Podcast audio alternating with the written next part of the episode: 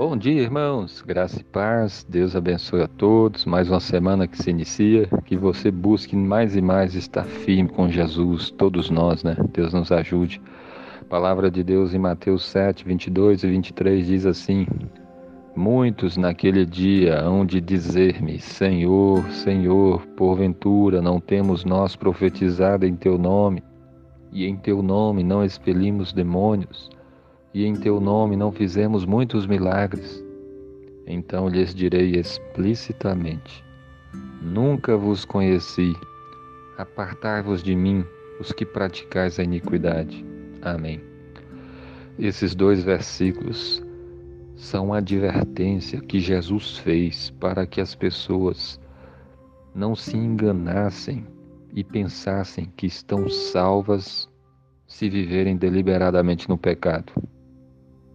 Ele está dizendo que naquele dia, se referindo ao dia do juízo, o dia da volta de Cristo, o dia onde Deus, onde o Senhor Jesus estará sentado no trono, no seu tribunal, e todas as pessoas vão estar ali e serão julgadas uma por uma.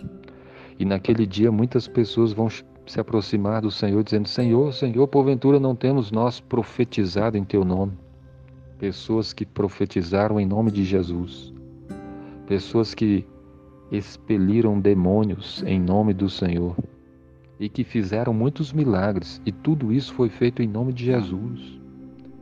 E essas pessoas pensavam que estavam salvas porque faziam essas coisas.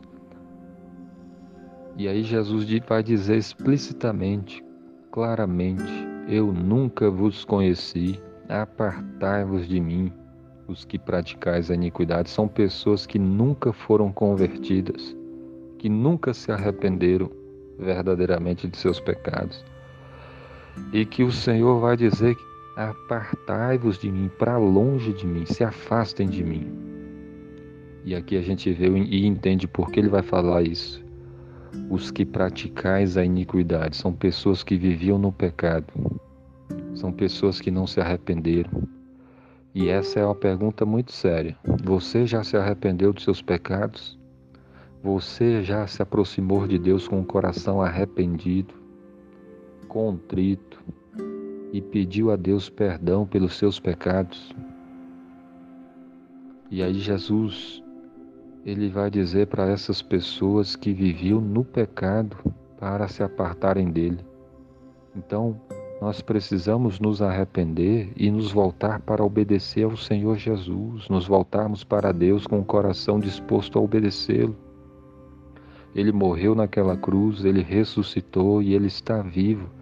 E a pessoa que verdadeiramente foi salva é aquela que se arrepende dos seus pecados e agora procura obedecer ao Senhor Jesus, andar na Sua palavra, fazer a Sua vontade e se afastar de tudo aquilo que desagrada o Senhor. Tem alguma coisa que está errada na sua vida e que você está fazendo, fazendo mesmo sabendo de errado? Se arrependa, se volte para o Senhor, peça perdão, endireita a sua vida, porque essas palavras que Jesus disse são uma advertência muito séria. Se vivermos no pecado, ele vai dizer isso para qualquer um de nós: apartai-vos de mim os que praticais a iniquidade. Então, que você creia em Jesus, que você se afaste do pecado e procure obedecer o Senhor.